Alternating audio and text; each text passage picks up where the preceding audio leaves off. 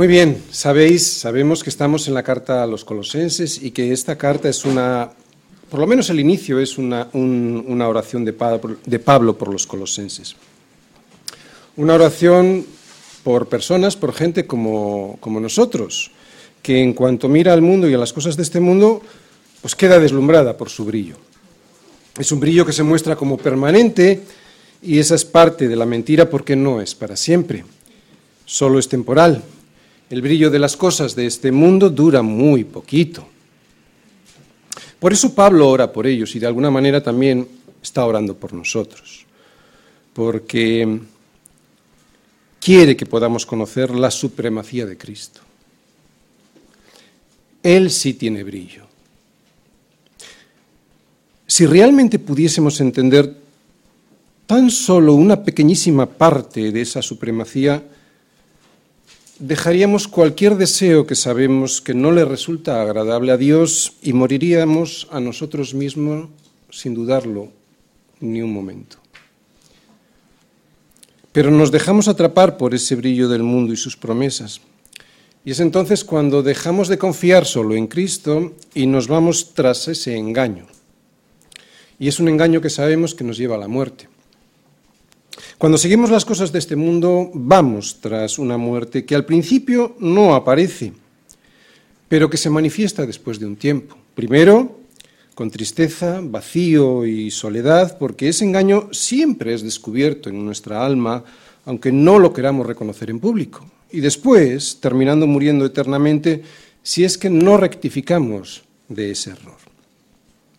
Por eso Pablo ora para que ese engaño no nos haga perder la vida aquí y tampoco nos lleve a perder una herencia allí con Él. La de verdad, la que es eterna, la que significa vivir para siempre en la presencia de Dios tal y como fuimos pensados para vivir, ya sin más pecado ni destrucción, porque allí, allí colosenses, enjugará Dios toda lágrima de los ojos nuestros y ya no habrá muerte, ni habrá más llanto, ni clamor, ni dolor, porque las primeras cosas pasaron. Hay mucho dolor en las primeras cosas. Yo nunca lo he escondido porque la Biblia no lo hace, pero pasarán. Dios dice que pasarán. Pero para eso, colosenses, tenéis que ver la supremacía de Cristo en todo, porque Él es la imagen del Dios invisible. Versículos del 15 al 23. Él es la imagen del Dios invisible, el primogénito de toda creación, porque en Él fueron creadas todas las cosas, las que hay en los cielos y las que hay en la tierra, visibles e invisibles, sean tronos, sean dominios, sean principados, sean potestades, todo fue creado por medio de Él y para Él y Él es antes de todas las cosas, y todas las cosas en Él subsisten. Y Él es la cabeza del cuerpo, que es la iglesia. Él, que es el principio, el primogénito de entre los muertos, para que en todo tenga la preeminencia por cuanto agradó al Padre que en Él habitase toda plenitud.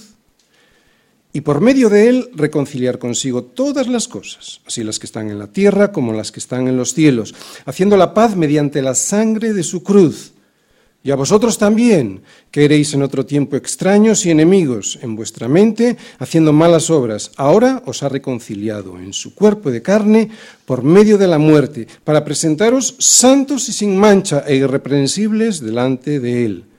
Si en verdad permanecéis fundados y firmes en la fe, y sin moveros de la esperanza del Evangelio que habéis oído, el cual se predica en toda la creación que está debajo del cielo, del cual yo, Pablo, fui hecho ministro. Hace dos predicaciones, cuando exponíamos los versículos 12, segunda parte, al 14, Pablo nos mostraba un reino, el reino de Cristo, y nos mostraba también quiénes eran los habitantes de ese reino. Era un reino de luz y no de tinieblas, del cual nosotros podíamos participar ya desde aquí.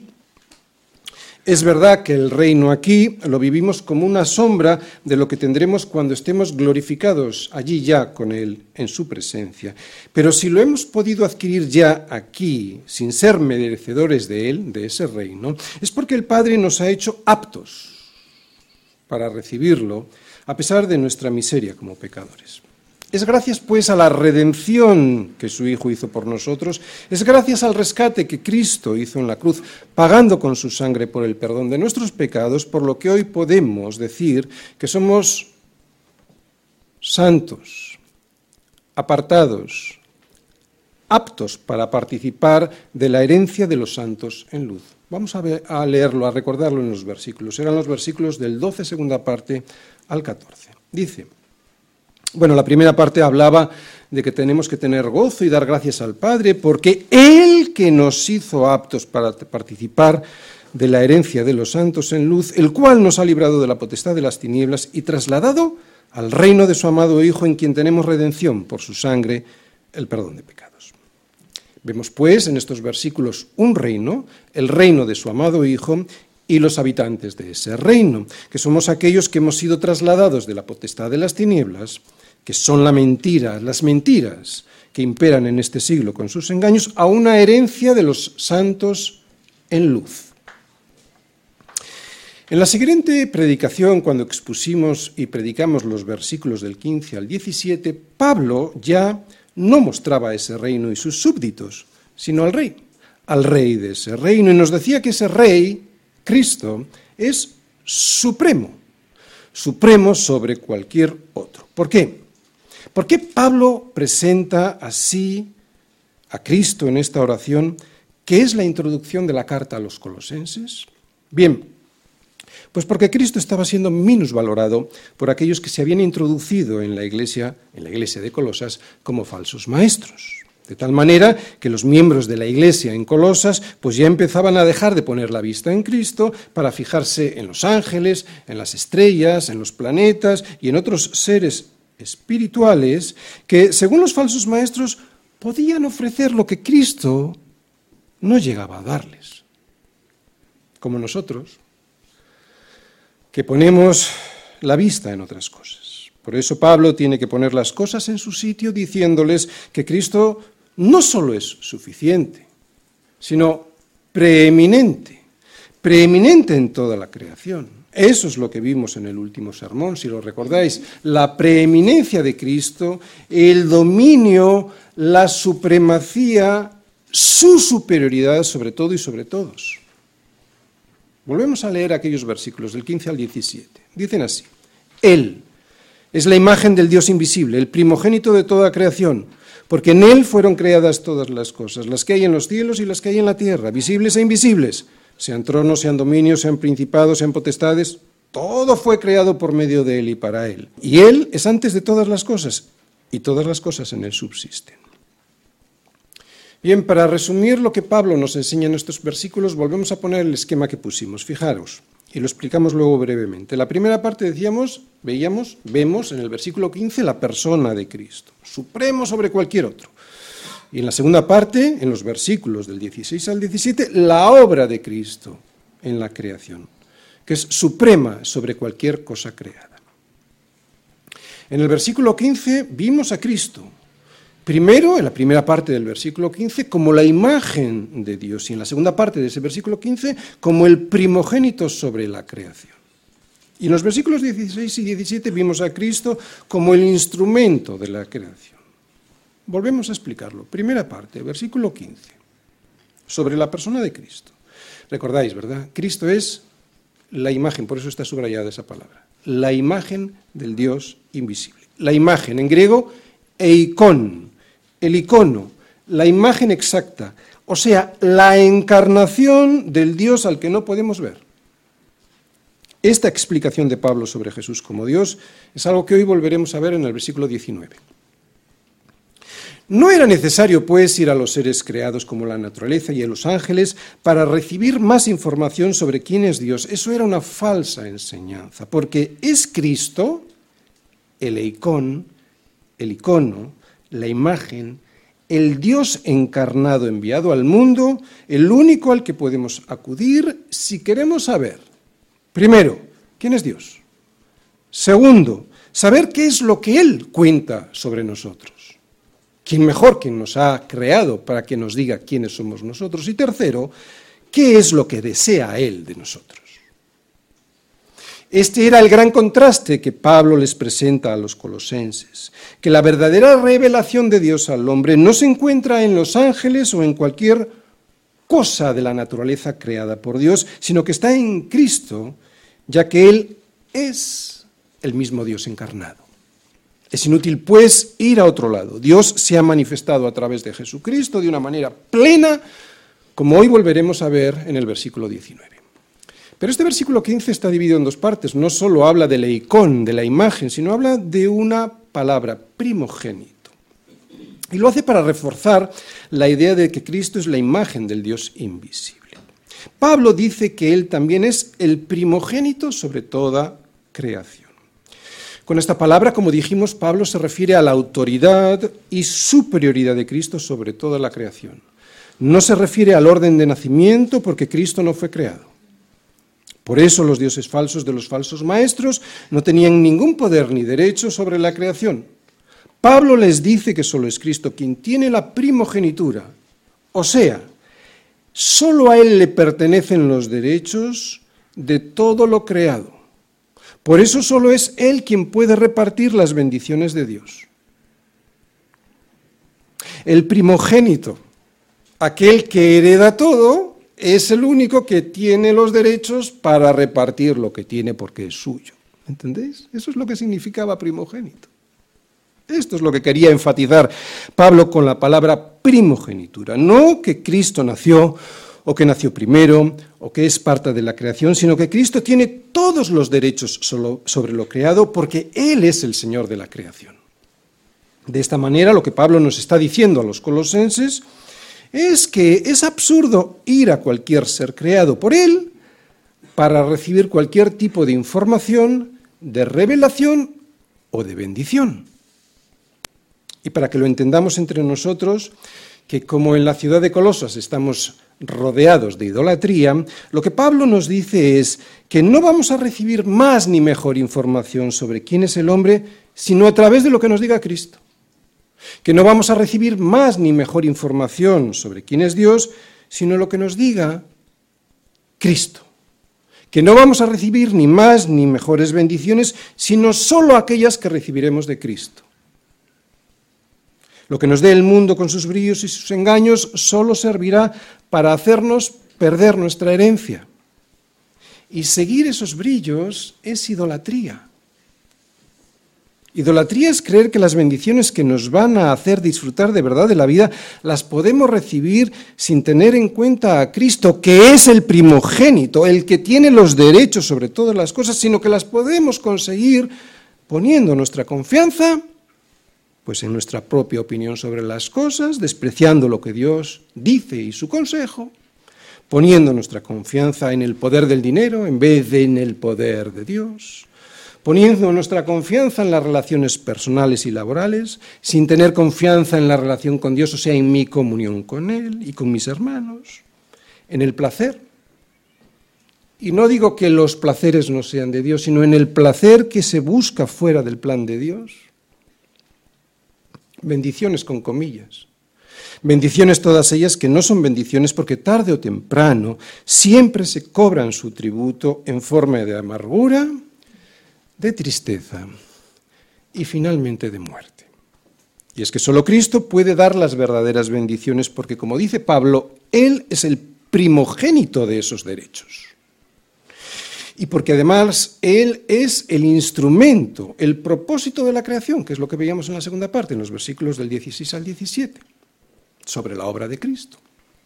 Cristo es el instrumento de la creación, no son ni los ángeles ni cualquier cosa creada los que tienen la potestad sobre nada ni sobre nadie. ¿Por qué? Porque es Cristo quien sustancia todas las cosas, las sustenta con el poder de su palabra. Por lo tanto, Pablo les dice a los colosenses, ¿por qué buscar fuera de Cristo lo que solo Cristo puede dar? Por eso hace esta exposición de quién es Cristo. Colosenses, Cristo es preeminente en todo Primero es preeminente en su persona, es Dios mismo y por eso también es mm, preeminente en su primogenitura. Es Él quien tiene todos los derechos y por lo tanto es Él el único que puede bendecirnos con ellos, porque son de su propiedad. Versículo 15, y versículo 16 al 17 es preeminente en la creación. Todo lo hizo Él, por Él y para Él. Cristo es preeminente en todo. Tiene en su mano tanto el reino de la creación como el reino de la redención, que es lo que vamos a ver hoy. Él no solo es el primogénito de toda creación, sino que también es el primogénito de entre los muertos para que en todo tenga la preeminencia. No solo de la creación, sino de los muertos. Esto habla de resurrección, habla de redención, habla de una nueva creación. Versículos del 18 al 20. Y Él es la cabeza del cuerpo que es la iglesia. Él que es el principio, el primogénito de entre los muertos, para que en todo tenga la preeminencia, por cuanto agradó al Padre que en él habitase toda plenitud, y por medio de él reconciliar consigo todas las cosas, así las que están en la tierra como las que están en los cielos, haciendo la paz mediante la sangre de su cruz. Muy bien, lo que vemos en estos versículos sobre Cristo y la Iglesia lo podemos resumir en el siguiente esquema. Fijaros, dos puntos, muy sencillo. Primera parte, Cristo es la cabeza de la iglesia, versículo 18. Primera parte del versículo 18. La cabeza de sus redimidos. ¿De acuerdo? Y la segunda parte, ¿cuál es el fundamento de esta autoridad? ¿No? Lo vemos en los versículos 18, segunda parte, hasta el 20. O sea, ¿cuál es el fundamento que tiene sobre sus redimidos? Es lo que vamos a ver, es lo que nos explica Pablo en estos versículos. Así que lo que vamos a seguir viendo es la supremacía de Cristo. Vimos su supremacía sobre la creación y hoy vemos esa supremacía sobre la nueva creación que es su iglesia. ¿Te das cuenta? Pablo les está explicando a los colosenses que Cristo es supremo en la creación y ahora también es supremo en una nueva creación. Supremacía en la creación porque Él la ha hecho y en la nueva creación porque Él la redimió. Fue Él quien la rescató del pecado por medio de Él y para Él a través del pago del derramamiento de su sangre. Cristo pues no solo es primero la imagen de Dios, segundo el primogénito, el que tiene los derechos sobre todo, tercero el creador de todo, sino que también cuarto es, y este es el título, el Salvador suficiente, el Redentor de una nueva creación. Colosenses 1, del 18 al 20. ¿Vamos entendiendo? Está hablando todo el tiempo de supremacía, de preeminencia, para que siempre tengamos los ojos puestos en Cristo y no los desviemos en otras cosas. Acabamos de decir que Cristo es supremo en la creación porque Él la hizo, es suya. Y ahora vemos que Él también es la cabeza, y la cabeza es lo preeminente en un cuerpo, ¿verdad? En cualquier cuerpo lo preeminente es la cabeza. Ahora vemos que también es la cabeza sobre esa nueva creación que es la iglesia. ¿Por qué? Pues porque Él la redimió. Él creó, Él redimió. ¿Entendéis? Dos veces. Él te creó, Él te redimió. Si eres creyente, Él te rescató del hoyo en el que tú solito te metiste al desobedecer lo que bien sabías que tenías que haber obedecido. No solo porque sabes lo que dice la palabra de Dios, sino porque la conciencia así te lo dice. La conciencia es lo que Dios ha puesto en nuestra alma. Nadie puede negar la inmensa bondad de lo que hoy vamos a leer y ver en estos versículos. Solo la soberbia de un hombre desagradecido puede ignorar cómo Dios se ha implicado en nuestra redención. Solo la chulería de un hombre profundamente ensoberbecido en su propia opinión puede echarle la culpa a Dios de lo que le pasa sabiendo que Cristo lo ha entregado todo para rescatarnos de la miseria en la que nos encontrábamos. Él te creó, Él te redimió. Si eres creyente, Él te rescató del hoyo en el que tú solito te metiste al desobedecer lo que bien sabías que tenías que haber obedecido. No hay disculpas. ¿Y cómo lo hizo? Creándote dos veces. Él te creó, Él te redimió. Creación, nueva creación.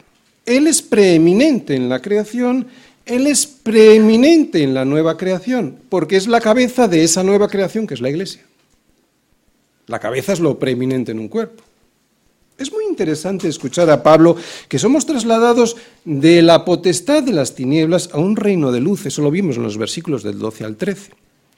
Y es curioso porque es lo mismo que dice Génesis sobre la creación. En Génesis 1, del 1 al 4, se nos dice que en el principio creó Dios los cielos y la tierra. Y resulta que la tierra estaba desordenada y vacía y las tinieblas estaban sobre la faz del abismo. Y después dijo Dios, sea la luz, y fue la luz. Y vio Dios que la luz era buena y separó Dios la luz de las tinieblas. Qué curioso. Cuando Dios te creó, te desordenaste y te quedaste vacío y en tinieblas. Pero la luz vino al mundo. ¿Quién es la luz que vino al mundo? Cristo. La luz vino al mundo y Dios te ha trasladado de las tinieblas al reino de su amado Hijo. Creación en Génesis, nueva creación. Separó la luz de las tinieblas. Te creó primero y te redimió después de las tinieblas, haciéndote una nueva creación. Es una nueva creación que se reúne en un cuerpo que es la iglesia cuya cabeza es Cristo. El Padre quiere congregar a su iglesia con Cristo como su cabeza. ¿Para qué? Para que su nueva creación, que somos tú y yo, se encuentre en perfecta unidad, porque sólo en Él se resuelve cualquier conflicto. Es difícil, lo sé, pero fuera de la iglesia es imposible. Aquí es difícil porque todavía arrastramos las consecuencias de un cuerpo que está marcado por el pecado. Aún así, él nos reúne bajo su cabeza, o sea, bajo su autoridad, para que a través de esa autoridad podamos resolver cualquier conflicto que se nos plantee en el matrimonio, en la familia, con los hijos, con los amigos, incluso en el trabajo con los no creyentes. De esta manera, la primera creación que se estropeó recupera la libertad perdida a través de la segunda creación.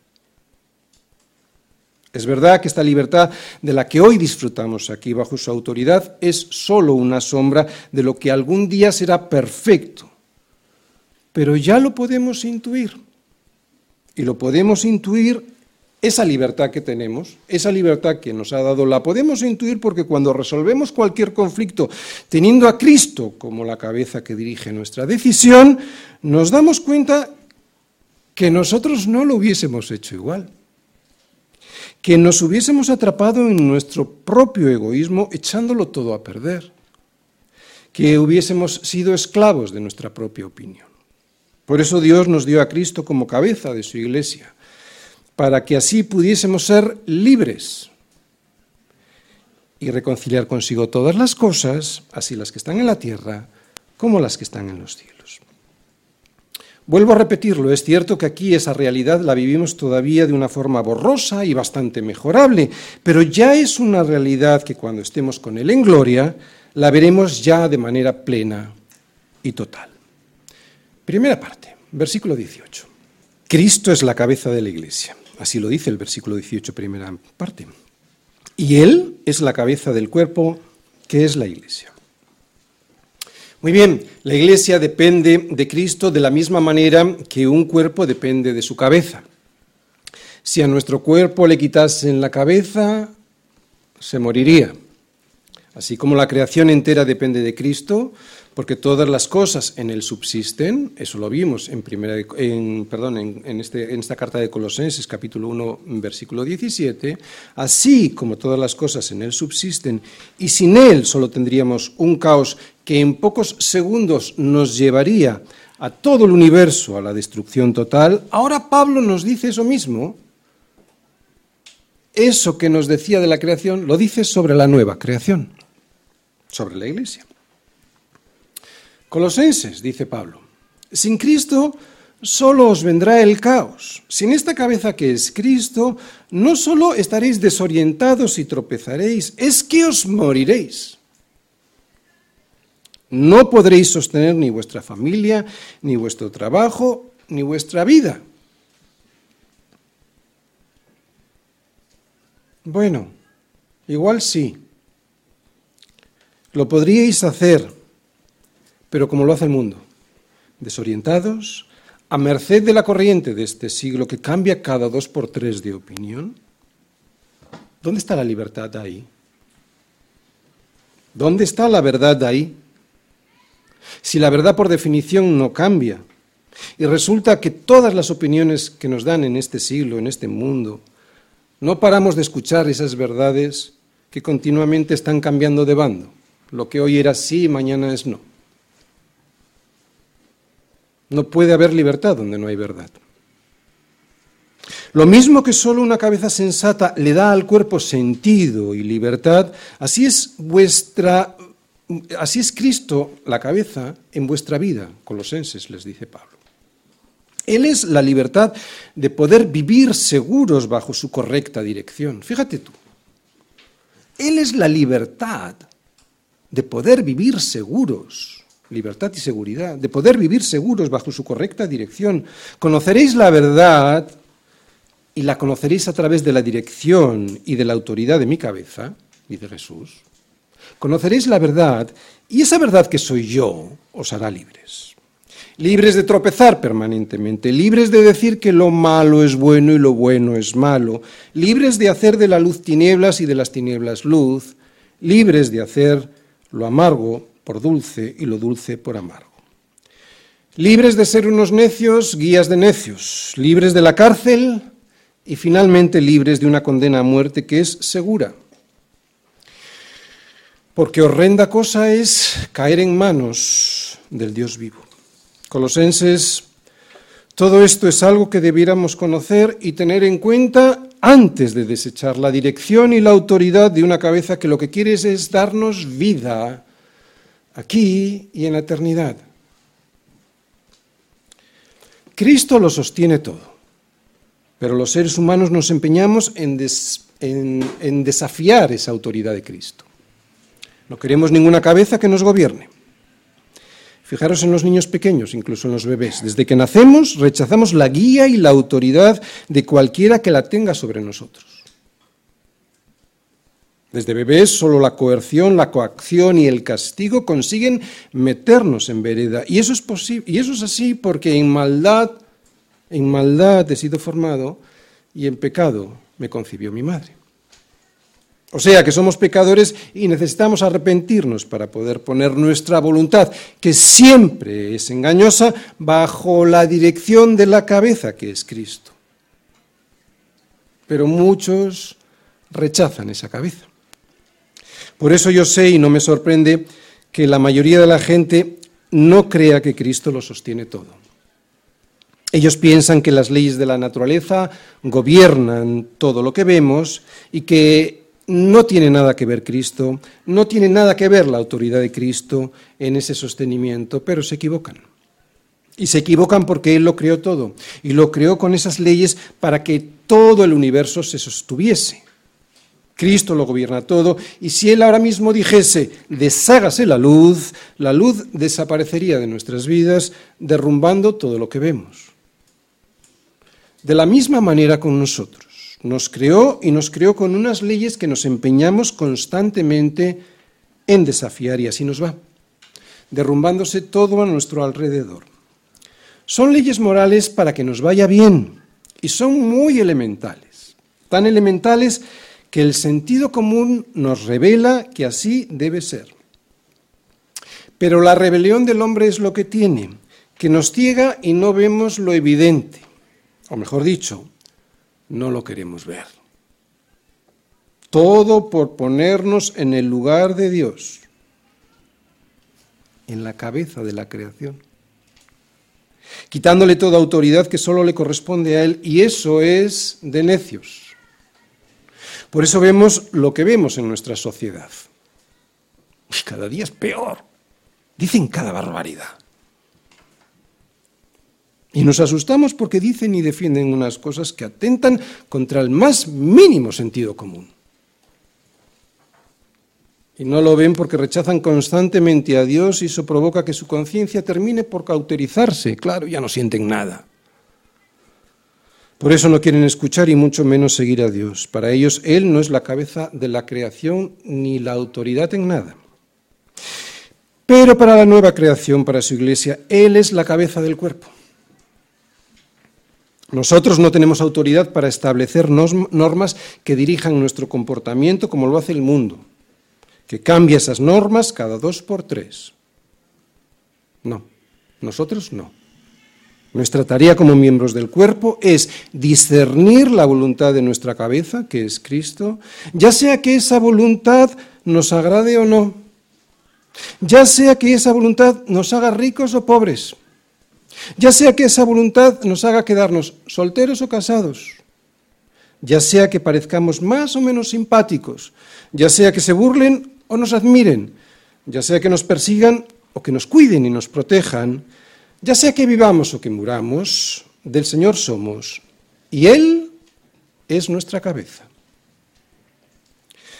Esto es todo lo contrario de lo que enseñaban los falsos maestros y todo lo contrario de lo que aún nos enseñan en nuestra colosas a través del sistema de valores de este mundo. Pero nosotros tenemos en la cabeza de la Iglesia todo lo que necesitamos para una vida plena. Nosotros todo lo tenemos disponible en solus Christus. Solo en Cristo, y no en un obispo o en un pastor, en, en el Papa de Roma, tampoco en filosofías y huecas sutilezas según las tradiciones de los hombres, conforme a los rudimentos del mundo y no según Cristo. Una iglesia que no tenga a Cristo como su cabeza es una iglesia que está muerta.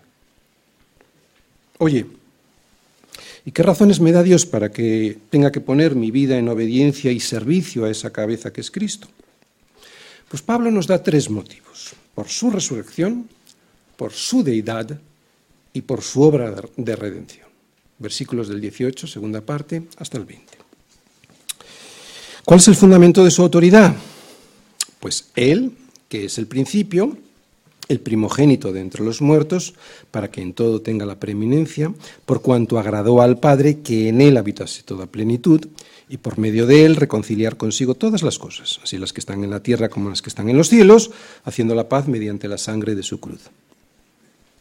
Bien, ahora Pablo nos muestra los motivos y razones que Dios nos da y por las cuales Cristo debe ser nuestra cabeza y por lo tanto la autoridad suprema de la Iglesia. Y la primera es, versículo 18, segunda parte, su resurrección.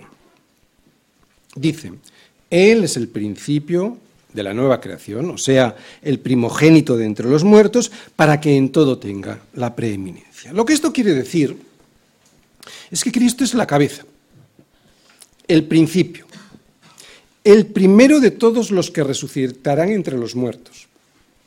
Y el Padre lo dispuso así para que en todo tenga la preeminencia. Eso es lo que quiere decir el primero. Para que en todo tenga la preeminencia. Él es, pues, el primero en resucitar, el principio, el primero, el principio de una nueva creación a la que hemos sido llamados cuando fuimos rescatados de nuestra vana manera de vivir, la cual recibimos de nuestros padres. Alguien me puede decir que Lázaro, por ejemplo, y algunos más que volvieron a la vida, también resucitaron. Pero ni Lázaro ni el resto resucitaron de la misma manera. Se podría decir que en sus cuerpos hubo una resucitación, pero no una verdadera resurrección a una vida eterna. Lázaro recuperó lo que había perdido. ¿Qué había perdido? Una vida en un cuerpo que tendría que volver a morir. Es cierto que volvió a la vida, pero no escapó a la muerte. Sin embargo, Jesús resucitó para no morir más. Además, la resurrección de Jesús tuvo el propósito de dar vida a todo aquel que ponga su fe en Él. Es a través de la fe, a través, es una gracia de Dios, pero es, un regalo de Dios, pero viene a través de la fe, ¿vale? Y el sacrificio en su cruz. O sea que la resurrección de Cristo es la garantía nuestra, de la nuestra, de nuestra resurrección, porque si Cristo no resucitó, nuestra fe es vana y aún estamos en nuestros pecados. Pero Cristo fue el primero en resucitar, ¿sabes por qué? Porque fue el primero en vencer el pecado y por lo tanto el primero en vencer a la muerte. Fue a través de ese sacrificio que nos trajo la reconciliación con Dios a todos los que creemos que Él es el principio, el principio de la nueva creación, o sea, nuestra cabeza, o sea, el primogénito de entre los muertos, o sea, a los que creemos que Él resucitó. Muy importante. Al resucitar Cristo, hace nacer una nueva creación que no morirá jamás. Esa es la iglesia. Otra vez, al resucitar Cristo, hace nacer una nueva creación que no morirá jamás. Colosenses, esa es la iglesia. Aquí todos le debemos dos veces nuestra vida a Cristo. Bueno, espero que sí, que todos, o casi todos, o casi todos, todos. Primero porque nos creó. Y segundo porque nos rescató de una muerte que iba a ser eterna, resucitándonos en una nueva vida.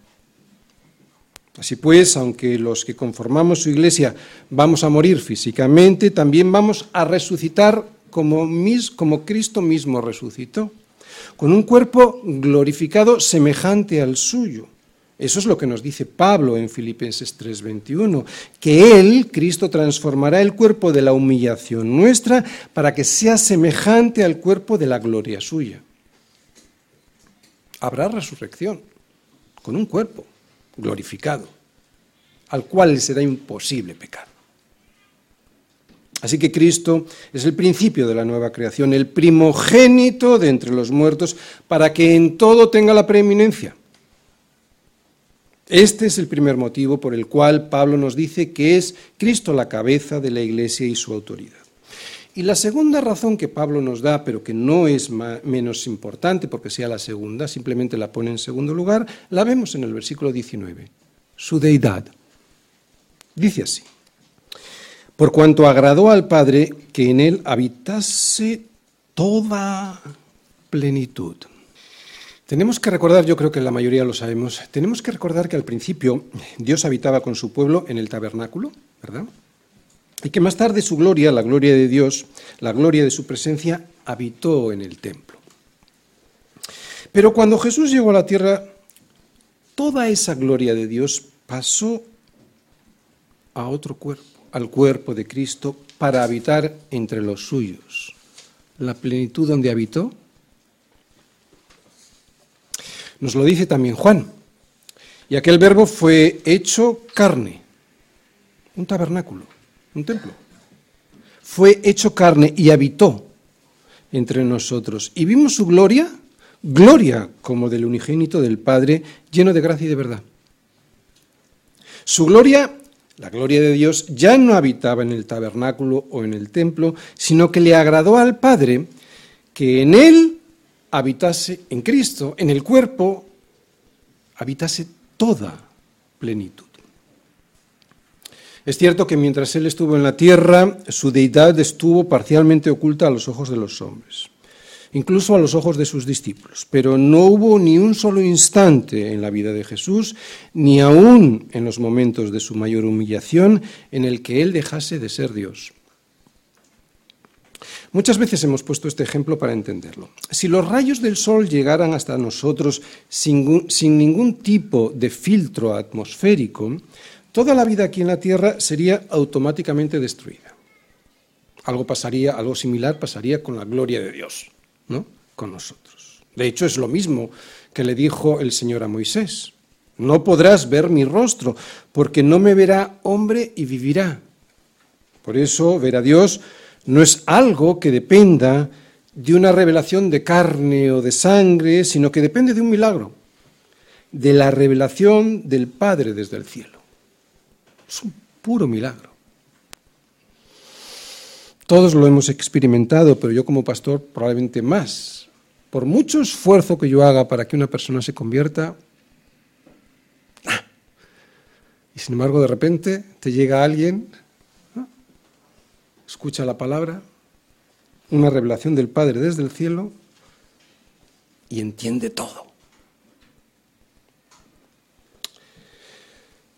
Decíamos que Jesús,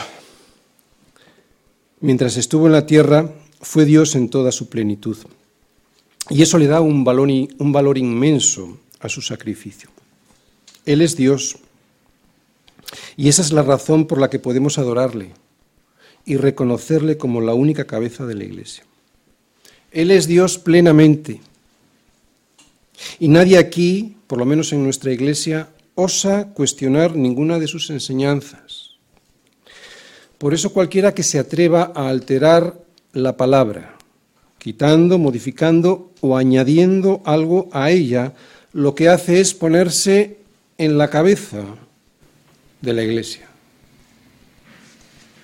Y eso es idolatría, y de la peor. El verbo, Cristo, el verbo, aquí está, de alguna manera.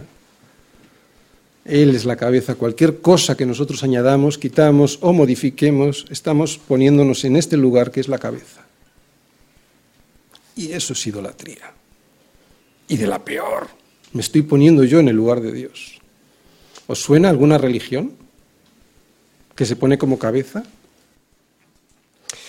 También nos puede pasar a nosotros. Cristo es Dios encarnado, por cuanto agradó al Padre que en él habitase toda plenitud. Y este es el fundamento de su autoridad sobre la Iglesia.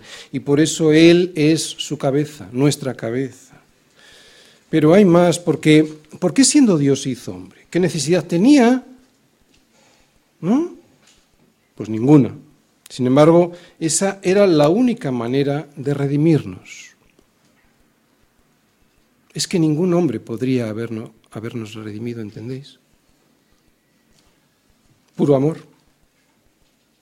Ese amor por nosotros es lo que le agradó al Padre, por eso dice que le agradó que en su cuerpo de carne habitase toda plenitud y no solo una parte, toda.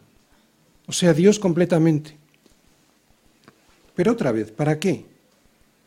Pues para que por medio de él pudiese reconciliar consigo todas las cosas. Y esta es la tercera razón que Pablo nos muestra del por qué él es la cabeza de la iglesia. Versículo 20. Su obra de redención. Y por medio de él reconciliar consigo todas las cosas, así las que están en la tierra como las que están en los cielos, haciendo la paz mediante la sangre de su cruz. Como ya hemos dicho antes, pertenecemos a Cristo como una criatura pertenece a su creador. ¿Por qué? Porque fuimos creados por Él y para Él. Pero es que ahora, mediante la nueva, eh, mediante nuestra redención, al habernos sacado del hoyo en el que nos metimos, le pertenecemos nuevamente. O sea que somos suyos por partida doble.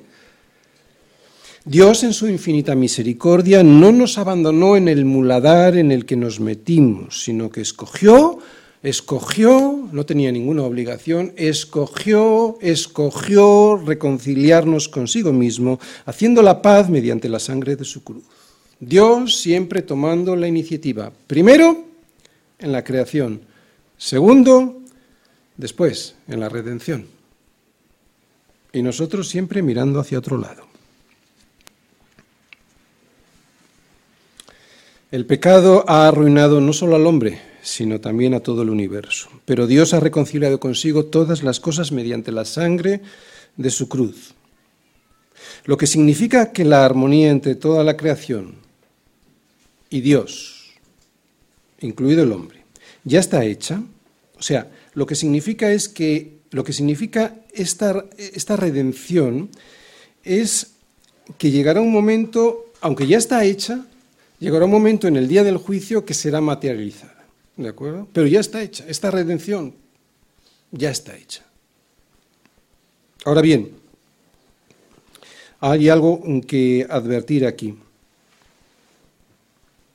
Porque este versículo lo usa mucha gente con fines universalistas. Eh, o sea, uy, mira lo que dice. Todo va a ser redimido.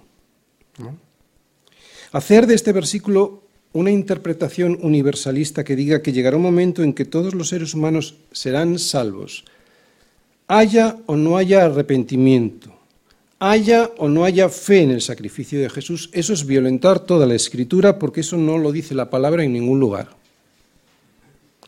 ni tampoco aquí. Con ir al versículo 23, que no lo tenemos hoy en nuestra predicación, pero lo podéis ver, con ir al versículo 23 que comienza con un sí condicional, estaría todo aclarado. De hecho, lo podríamos leer así, fijaros, yo os lo voy a leer, versículo 20 y luego el 23. Fijaros, Dios ha reconciliado consigo por medio de Cristo todas las cosas, así las que están en la tierra como las que están en los cielos, haciendo la paz mediante la sangre de su cruz. Uy, qué bien. Sin arrepentimiento, no. Versículo 23 si en verdad permanecéis fundados y firmes en la fe y sin moveros de la esperanza del Evangelio que habéis oído. Si hay fe fundada en Cristo y si no me muevo de esa esperanza del Evangelio, eso es lo que dice Pablo, entonces tendré redención. Y el Evangelio son las buenas noticias de que Cristo ha muerto en mi lugar, sí, claro, pero sí, condicional, sí reconozco mi culpa y acepto el sacrificio vicario de Cristo. Muy bien, con esto ya sería suficiente para entenderlo, pero para una explicación más profunda del significado de estas palabras del versículo 20, diremos que la justicia, si es verdadera justicia, al final reconcilia todas las cosas. Y eso no quiere decir que todos vayan al cielo. Ya veréis. ¿Cómo puede ser? ¿Cómo se pueden reconciliar todas las cosas con la verdadera justicia? Vamos a intentar poner un ejemplo cercano y luego vamos a ir al cielo para explicarlo mejor. Cuando un juez juzga rectamente y hace devolver lo robado a quien le pertenece, lo que hace es restituir todas las cosas a su legítimo dueño. Y eso trae la reconciliación primero y la paz después. Atención, a uno lo considera injusto, cárcel, y a otro lo considera justo, le da la paz. Esto es reconciliar todo. Es verdad que aquí eso no siempre puede llevarse a efecto, porque ningún juez puede restituir siempre todas las cosas que se roban y mucho menos devolver las vidas a aquellos que fueron asesinados. Es cierto, pero lo que aquí a veces no puede hacer un juez, sí que lo puede hacer el juez que es sobre todo juez, Dios. Y recordamos, reconciliar no es mirar para otro lado. Hacer verdadera justicia es darle a cada uno lo que le corresponde. A uno cárcel eterna y a otro paz. Es cierto que todos merecemos la cárcel, pero ahí es donde está el sacrificio de Cristo, para aquellos que por fe se lo apropien como regalo. Pero eso es reconciliar todas las cosas, no es mirar para otro lado. Así que por medio de Cristo y su cruz, el universo es restaurado es restaurado a su adecuada relación con Dios, aquella que tuvo en el huerto de Edén, y el pecado entonces ya no arruinará más el universo y habrá armonía entre todas las criaturas y Dios. Es lo que de alguna manera nos cuenta Isaías, ¿no? Morará el lobo con el cordero y el leopardo con el cabrito se acostará. El becerro y el león y la bestia doméstica andarán juntos y un niño los pastoreará. Esta es la paz verdadera y la reconciliación permanente que todos anhelamos, no solo de los hombres con Dios, sino de toda la creación, porque toda la creación está infectada por el pecado del hombre. Porque el pecado, como digo, no solo ha afectado al hombre, también ha corrompido el resto de la creación. Esto es lo que significa la redención que vemos en el versículo 20, que por medio de Cristo Dios ha reconciliado consigo todas las cosas, así las que están en los cielos como las que están en la tierra, haciendo la paz mediante la sangre de su cruz.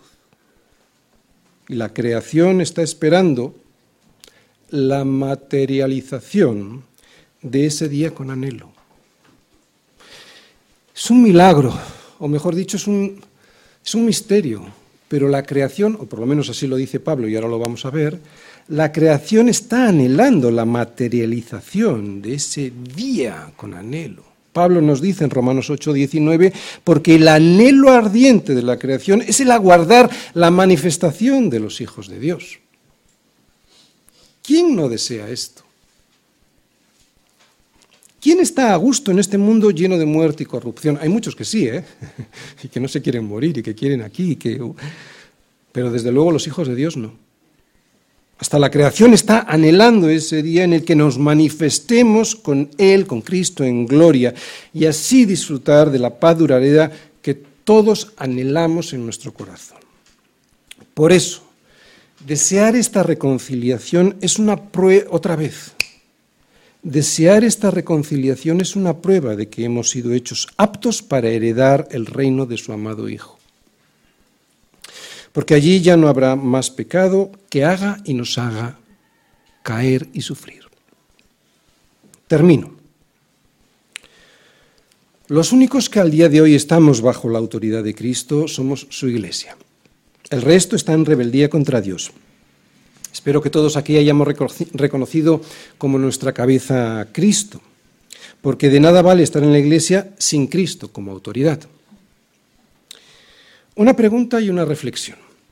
La pregunta, ¿estoy experimentando el señorío de Cristo en mi vida, en mi familia, en mi trabajo, en todo lo que haga, aunque lo que esté haciendo sea estar de vacaciones, para que Cristo tenga la preeminencia en todo?